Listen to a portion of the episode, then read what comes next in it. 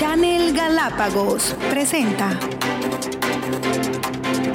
Punto de Encuentro, programa de entrevistas.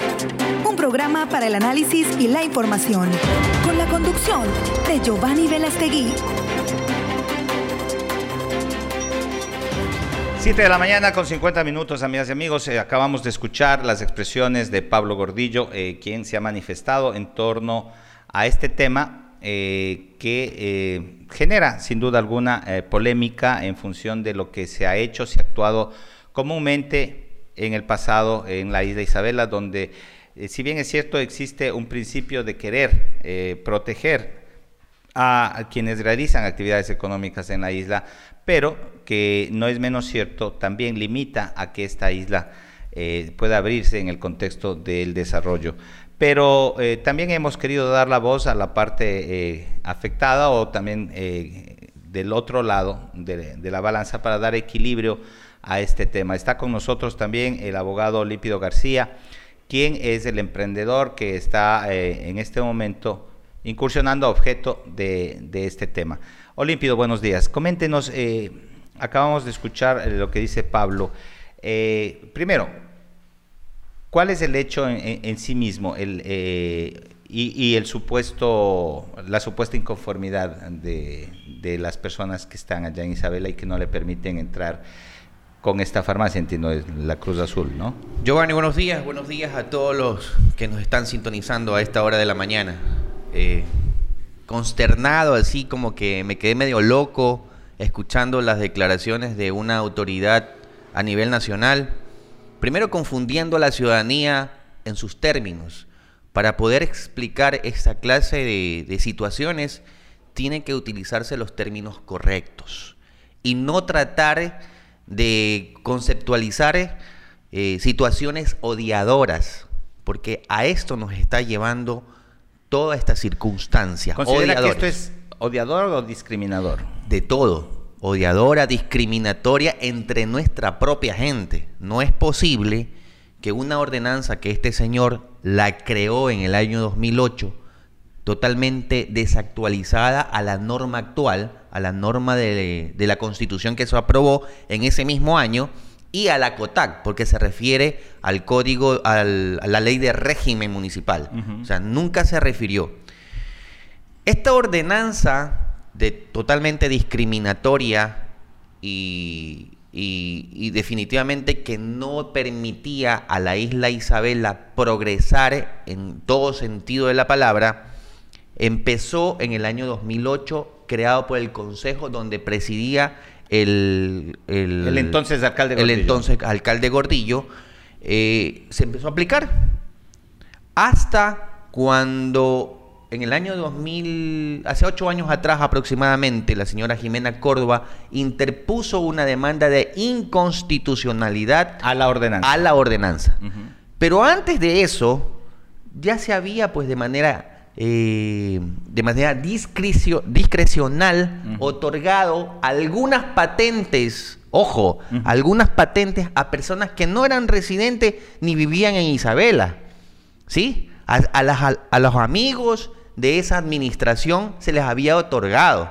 Y, y, es evidente que en todo el cordón turístico de Isabela están personas que no son de Isabela. Sin embargo, ellos han sido los que protectores de Isabela y son los primeros que han destruido Isabela. En el año, hace ocho años, la señora Jimena Córdoba presenta una demanda de inconstitucionalidad y la Corte Constitucional le dice, hey, señores del municipio, por favor, rectifiquen esta ordenanza, la palabra Isabela suena a discriminación, por lo tanto tienen que sacarla. No, porque la categoría de residente es eh, en torno, digamos, hay cuatro categorías en la ley de especial de Galápagos que son residente permanente, residente temporal, transeúnte y, turista. Nada más. No dice residente eh, permanente de Cristóbal o de Santa Cruz o de Isabela. Por supuesto, no, no existe. El residente eh, permanente es para todas Isabela no es una isla privada, para empezar. Ya eso no existe. Eh, la norma es clara y debería haberse aplicado en torno a esa norma.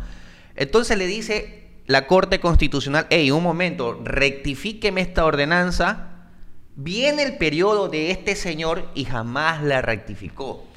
Ah, eh, en el periodo en que... De Bolívar Tupiza le ganan la le demanda. gana, eh, la demanda Jimena de Córdoba. Jimena Córdoba. Luego viene, la administración de Pablo Gordillo por segunda vez. Exacto. Y ahí él qué debía hacer en esa Debió administración? rectificar esa ordenanza. Y no la rectificó. No la rectificó. ¿Por qué no la rectificó? Pregúntenle al señor. Yo no sé.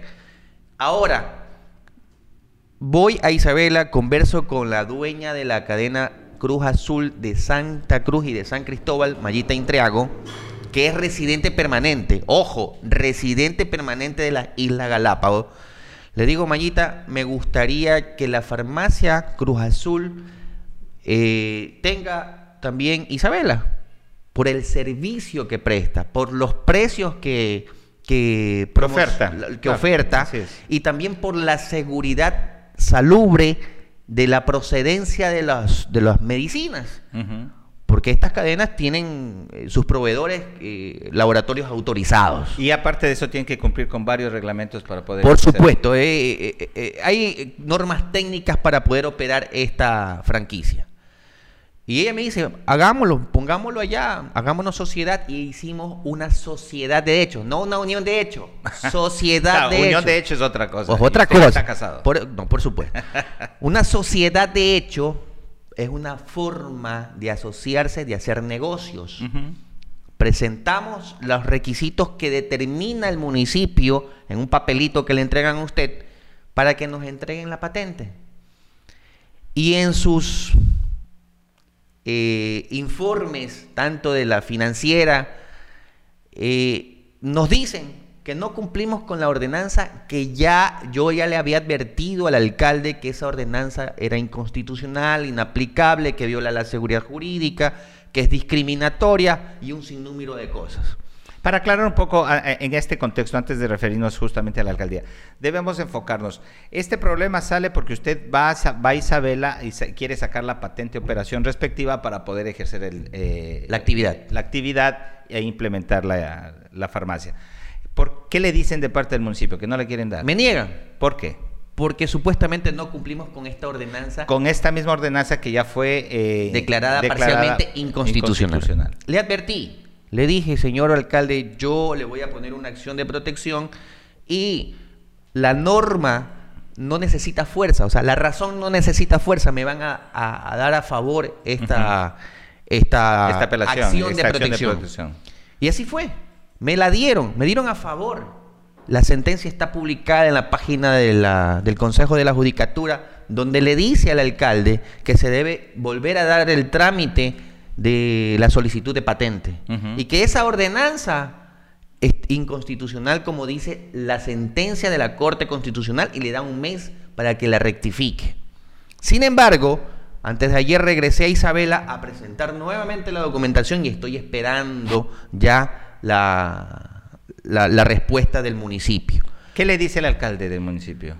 Bueno, no he conversado hasta el momento. Sé que intervino en la radio el día de ayer y van a apelar a esa, a esa resolución de la jueza, a la sentencia de la jueza de la acción de protección y asumo que esto tiene que irse al continente, a Guayaquil, a ventilarse en los tribunales de, de las unidades judiciales de ¿Por qué Guayaquil. se, se, digamos, se hace tanto problema por una situación que parecería ser cotidiana? O sea, el hecho de querer ponerse un negocio en... Bueno, esto se convirtió en político y definitivamente esto va a eh, acarrear varios problemas.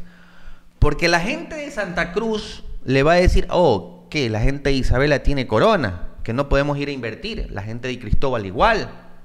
No les vamos a permitir. Esto se va a convertir en un problema social y político. Y definitivamente nuestras autoridades, como el alcalde de Isabela, las responsabilidades son de ellos. Y este asambleísta alterno que derrama veneno en contra de todos los residentes permanentes, porque no, es, no hay más. Existe discriminación evidente. Que digas que no puedes invertir en Isabela porque no eres de Isabela. ¿Quién te da esa categoría? ¿Quién le da la categoría de residentes permanentes en Isabela? No existe la norma, no existe la ley.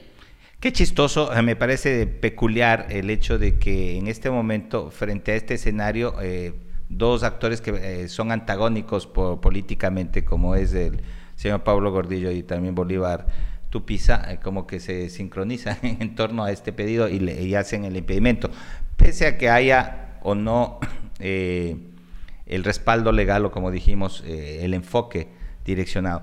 ¿Qué usted debería esperar y, sobre todo esto está afectando a un tema económico? Mire, esto le está afectando a la población. Aquí los, los afectados directamente es la población. En Isabela no existe farmacia. Lo que existe son entre cuatro o cinco botiquines. Primero. Segundo, que los precios que oferta Cruz Azul son igual o parecidos al del continente. Y en estos momentos, 25, 50 centavos que cuesta más una medicina, es un ahorro para toda la ciudadanía. ¿Sí? Segundo, le garantizamos la procedencia de la medicina, porque usted vaya a Isabela y pregunte de dónde compran pues la medicina o a quién le compran la medicina y no saben. Es, un problema de salud. Es, un, es, rentable eh, que Cruz Azul vaya a Isabela por el nivel de consumo, digamos. Es una población pequeña. Entiendo bueno, que como franquicia por un servicio, por un servicio a la comunidad. Le, le damos un servicio a la comunidad. Y eso la comunidad está pidiendo a gritos. Usted puede preguntar a cualquier ciudadano de Isabela, puede visitar la isla Isabela y le va a decir que es necesario. Porque enviar una medicina a comprar acá a Santa Cruz, incluso a la misma Cruz Azul o a la Sana Sana, le cuesta muchísimo plata. Porque tiene que pagarle a la persona que, va a comprar. El flete y, Le sale muy caro. Le sale demasiado caro. Segundo, que no existe la suficiente medicina para, para las necesidades que tiene la población. En este caso hay medicinas continuas que tiene que tener un hipertenso, un diabético, y hay que proporcionarle, y no hay en Isabela. No existe. A veces ni siquiera existe el yeso para, para, una fractura. Para una fractura. No existe, no hay. Y tienen que traerlo acá a Santa Cruz, pasar peripecias. Eso nosotros estamos garantizando a la población de, Isabela. Y qué lástima y qué pena por parte de las autoridades que no han visto eh, esta, este servicio que se le da a la comunidad para otorgar la patente respectiva. Esto es un, es un tema tal vez más de conveniencia o, tal vez de que estos cuatro botiquines que usted menciona en Isabel entonces eh, se queden sin, eh, sin recursos. O sea, pero es un tema de oferta y demanda, de libre mercado. Por favor, este Giovanni, existen aquí en Santa Cruz, es un ejemplo vivo, o sea, no, no vayamos muy lejos. Así es. Aquí está la Sana Sana, está la Cruz Azul, está la 911 y otras personas que tienen otras farmacias. ¿Y, qué ha pasado aquí? Yo lo que puedo eh, eh, testificar, exacto, la libre oferta y demanda lo que hace es que haya una estandarización de precios relativamente baja yo recuerdo que en, épocas pasadas el comprar una medicina en Santa Cruz era extremadamente caro. Eh, costaba entre un 30, 40, 50% incluso más la del continente. El efecto que llegue en cadenas como Sana Sana, Cruz Azul, lo que hizo es un poco regular, porque inclusive cobran el mismo precio del continente. Pero por supuesto, por supuesto, Giovanni, y, y es algo chistoso, como usted dice, que estamos pensando en abrir el aeropuerto de Isabela, pero si ni siquiera te le podemos garantizar a nuestra propia gente, ni al turista, que va a encontrar una alercet para una... Una alergia. Una alergia. O sea, estamos hablando en otro idioma. Yo no sé qué es lo que pasa, qué es lo que sucede. Que, que negocios como este, que hace progresar a la ciudadanía, ahorro económico, seguridad de salud, por lo menos en entregarle medicina, porque no tenemos una seguridad saludable en, en, hospital o en un centro médico que, que, te ayude a garantizar que vas a estar protegidos en tu salud. Pero por lo menos una farmacia. Y negocios como estos son necesarios para que un pueblo desarrolle. Claro. Sin duda alguna, y de hacemos un llamado público, hemos llamado insistentemente al alcalde de Isabela, Bolívar Tupiza. No entendemos por qué no nos quiere eh, atender la llamada pero creo que como primer personero del cantón es él quien debe decir y debe asumir eh, en este sentido las decisiones que por lo menos para entenderlas, porque como medio de comunicación, como ustedes ven, hemos dado eh, la puerta abierta a la opinión de todos. En este caso de Pablo Gordillo, también está aquí Olímpido García. Entendemos que el primer personero debería decir y también asumir eh, cuál es su posición y por qué no está haciendo en torno a que transparentemos las gestiones y transparentemos las políticas, porque si queremos construir eh, un Galápagos diferente debemos obviamente eh, tener en cuenta que lo primero es las garantías constitucionales, segundo, cumplir con los reglamentos y todas las estipulaciones, pero no es menos cierto que no pueden limitarnos económicamente. Ni los derechos. Ni los derechos, por supuesto. Giovanni, no es posible y hago un llamado a la cordura por parte de todas las autoridades nacionales y locales que no podemos en estos momentos empezar a, a tener una política discriminatoria. Tenemos que unirnos arriba. Somos un solo Galápagos. Bueno, el, tema en, Isabela entiendo que siempre hubo el tema de proteccionismo para evitar que capitales fuertes ingresen con gente foránea. pero no puedes irte en contra de la norma, Giovanni. Por más protección que quieras ponerle a una isla, no puedes irte en contra de la norma general establecida. Y si no, hay que cambiar las normas para, Por supuesto. para que todo esté actuando en base a derecho. ¿Qué esperaríamos entonces en este momento, Límpido? ¿Qué queda por para un, poco concluir el tema? ¿qué, se esperaría que pase? ¿Esperar a que la Corte se pronuncie o ustedes pueden, previo a eso, sin patente no hay cómo implementar La sentencia de la jueza eh, multicompetente de Santa Cruz eh, es clara. Eh, mandó a que se haga el trámite y que se entregue la patente sin perjuicio de su notificación. Nosotros ya hemos presentado, estamos esperando que nos contesten. Y le da un tiempo de un mes, dijo, ¿no? Mm, sí, de un tiempo de un mes para que rectifique la ordenanza. Más allá de ellos, ellos tienen la oportunidad de apelar a esta sentencia y una vez apelado se va al, a Guayaquil para que se sortee y se haya una nueva audiencia. O me ratifican la sentencia de primera instancia o le dan la razón al municipio. Pero es evidente que hay violaciones constitucionales, por lo tanto, van a perder otra vez en segunda instancia y van a tener que entregarme la patente. Pero mientras tanto eso... Yo presenté, ya presenté y tienen que darme una respuesta. O sea... Hay que ver en eso. Bueno, eh, un tema sin duda para el análisis, para la opinión, esto lo presentamos ante la comunidad, sobre todo a las personas que nos están viendo de la isla Isabela. Y igual, les invitamos a que opinen nos interesa saber, siempre hemos dicho, antes las realidades se manejaban de distinta forma porque, claro, cada isla es diferente, cada isla tiene sus particularidades, intereses, pero sin embargo debemos formar un colectivo común que es Galápagos y eh, ir en el rumbo del desarrollo, sobre todo de lo que estamos buscando. Para eso estamos pidiendo una nueva ley, para eso estamos pidiendo nuevos reglamentos.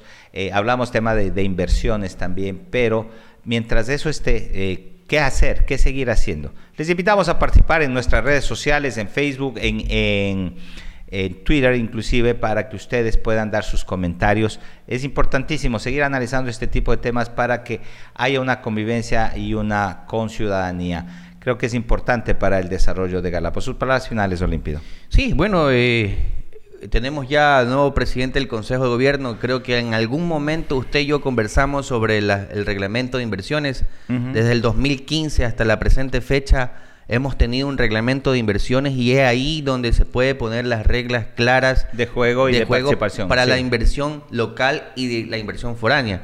Yo siempre he dicho que la inversión de afuera es importante para un desarrollo de la provincia de Galápagos. Nosotros tenemos siempre se ha dicho que Galápagos la gallina de los huevos de oro, pero no hemos visto, no hemos disfrutado de ese, de ese oro que produce Galápagos. Correcto. Y tenemos que tener claro esto de aquí. No podemos seguir eh, con el con el, la mentalidad retrógrada de decir Santa Cruz para los santacruceños, Isabela para los isabeleños o Cristóbal para los cristoboleños. Eso ya debe de desaparecer. Nosotros somos galapagueños y por lo tanto debemos, debemos disfrutar de nuestro Galápagos. Eh, hago un llamado también al presidente del Consejo de Gobierno que de inmediato empiece la elaboración de este reglamento de inversiones, que es necesario en estos momentos de reactivación económica. Correcto, justamente para garantizar la reactivación económica y para eh, permitir que se activen Estamos en una época de recesión donde muchas personas y muchas empresas sobre todo ni siquiera tienen para invertir. Si no consiguen capital fresco no van a poder eh, superar esta crisis y para eso evidentemente hay que buscar y esa inversión tendrá que venir de afuera, pero bajo condiciones que garanticen que obviamente no se, no se lleven los grandes poderes, la economía local, pero tampoco eh, haciendo tabús en esto. Tiene que haber una seguridad jurídica, tanto para el residente como para el inversionista. Yo te agradezco mucho, Giovanni, por este espacio que, nos que me has dado para explicarle a todos los ciudadanos de Galápagos y las personas que nos están viendo que no son de Galápagos, que esperemos que también tengamos un próximo espacio para, para eh, hablar del reglamento de inversiones, que, ha sido una lucha constante de mi parte personalmente y que ahora que tenemos autoridades, esperemos que lo hagan pronto. Gracias. sin duda alguna, nosotros el espacio para toda la gente, para toda la comunidad, hemos creado justamente estos medios digitales para iniciar un proceso de comunicación que sin duda alguna exponga públicamente los temas álgidos y, sobre todo los temas controversiales para tratar de buscar un norte, sin eh, antagonismos y sin parcializaciones, pero sobre todo con objetividad. Amigas y amigos, con esto finalizamos el día de hoy este punto de encuentro. Gracias por permitirnos llegar a sus hogares cada mañana. Recuerden que eh, pueden seguirnos cada mañana a través de YouTube Live y también de Facebook Live, haciendo un clic en, cada una de nuestras redes. Y si usted no pudo ver toda la entrevista, usted puede buscarla en nuestra página web www.channelgalapagos.com.